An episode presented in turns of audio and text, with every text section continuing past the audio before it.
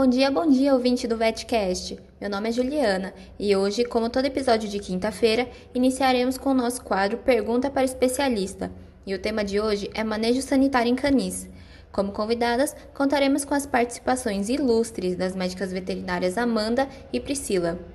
Ouviremos a dúvida de João Barros, dono de um canil comercial em Mato Grosso, que reside em uma área rural próxima a uma criação de bovinos de corte em sistema extensivo. Bom dia, Juliana e ouvintes do VetCast. Fico muito feliz de ter sido escolhido para o quadro desta quinta. Hoje, eu venho trazer uma dúvida que não é só minha, mas de vários de meus parceiros de canis. No ano passado, fizemos o rodízio dos machos reprodutores de vários canis da cidade e acabamos, no começo do ano, identificando diversos problemas reprodutivos e neurológicos em nossos cães. Observamos um aumento considerável de natimortos e abortos no terço final da gestação. Além disso, os filhotes que sobreviveram apresentaram alterações neurológicas, como dificuldade de deglutição, paralisia da mandíbula, atrofia muscular e paresia dos membros musculares que evoluíram para paralisia.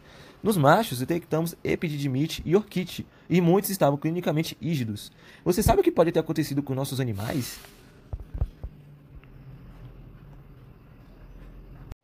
Bom dia, Juliana. Bom dia, João. Os animais do canil tinham acesso ao pasto dos bovinos? Hum, doutora Amanda, nossos cães reprodutores não mas temos alguns cães de companhia que vivem soltos por aí, e esses vivem no pasto de propriedade vizinha. Certo, muito obrigada pela ligação, João. Espero poder te esclarecer o máximo possível. Bom, para entendermos o ocorrido, precisamos nos atentar à localização e o manejo que foi realizado com os cães. Como existem cães da propriedade com acesso ao pasto e analisando sinais clínicos, podemos pensar em duas hipóteses para o ocorrido. A primeira é que os cães estejam infectados com Brucella canis e a segunda é de infecção por, neo, por canino.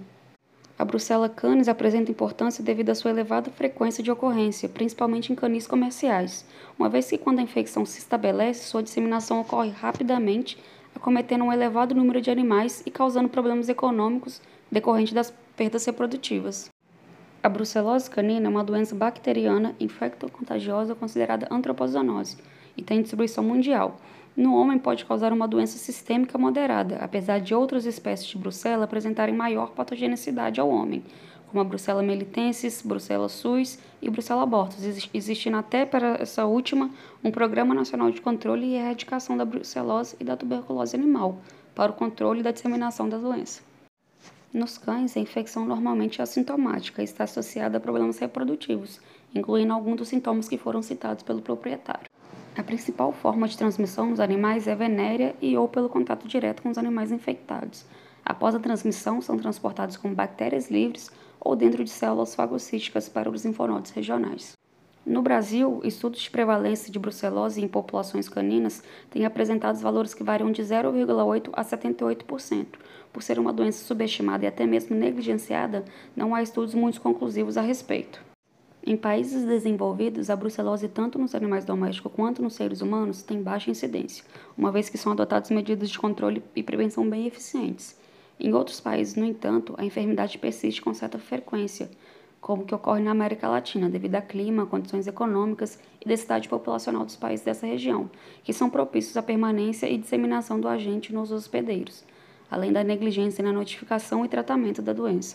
Existem três formas de prevenção: a primária, que são ações voltadas a impedir a ocorrência das doenças antes que elas se desenvolvam, a secundária, que são ações que ocorrem quando o processo da doença já está instaurado, e a prevenção terciária, em que as ações ocorrem quando o quadro patológico já evoluiu a ponto de se manifestar de uma forma estável a longo prazo.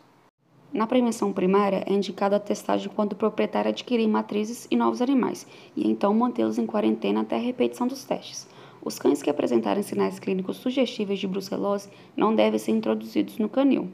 Na prevenção secundária, realizar exames bacteriológicos e sorológicos rotineiramente, assim como nos animais previamente ao acasalamento, e também a higienização das instalações. Já na prevenção terciária, a identificação e remoção de todos os animais positivos do local, identificação das vias de transmissão, higienização das instalações e repetição mensal dos exames laboratoriais a fim de identificar todos os animais positivos e evitar que novos surtos venham a ocorrer. Muitos países, independentemente de seu nível de recursos, não têm um plano coeso para responder aos casos dessa infecção em humanos ou cães.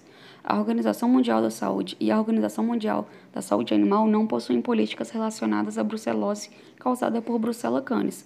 Talvez por causa de uma baixa incidência percebida, muitos países também não possuem plano de respostas ou vigilância de rotina. Muito interessante, doutora Amanda. Convidaremos agora a doutora Priscila para nos introduzir sobre o segundo agente, Neospora canino. Bom dia, pessoal! Obrigada pelo espaço aqui no VetCast. Pois bem, a neosporose é uma doença infecciosa causada por protozoários da espécie Neospora caninum. Possui grande importância, pois causa graves problemas reprodutivos, levando a altas taxas de aborto e mortalidade fetal em rebanhos bovinos. Esses protozoários também podem causar problemas neurológicos, abortos e mortalidade de cães recém-nascidos, além de inflamações musculares e inflamações do sistema nervoso de cães e de gatos. O cão é o hospedeiro intermediário e definitivo e a contaminação ocorre ocorre quando o animal ingere restos de produtos de parto ou de outros tecidos de bovinos contaminados com a forma infectante, chamada de bradizoito, que se encontra em forma de cisto nos tecidos infectados. A doença possui incidência extremamente alta no Brasil, sendo amplamente distribuída pelo país afora. Alguns estudos de bovinocultura de exploração leiteira foram identificadas soroprevalência acima de 90%, um valor muito alto, justificando-se dessa forma a implementação de estratégias de controle e profilaxia da neosporose em busca de melhorias dos índices reprodutivos do rebanho nacional. A infecção em cães é mais comum em áreas rurais. Isso se deve ao fato de animais nessas áreas terem maior facilidade de contato de carne e vísceras infectadas, enquanto os cães domiciliados, criados em área urbana, atualmente são alimentados principalmente com rações comerciais. Entretanto, essa frequência de infecção em cães é muito variável. Dessa forma, a gente tem observado maior sobreprevalência de neóspora canino em cães procedentes de fazendas criadoras de bovinos do que naquelas de áreas urbanas. Há uma diferença de prevalência da doença de 25% para cães errantes contra 10% para cães domiciliados.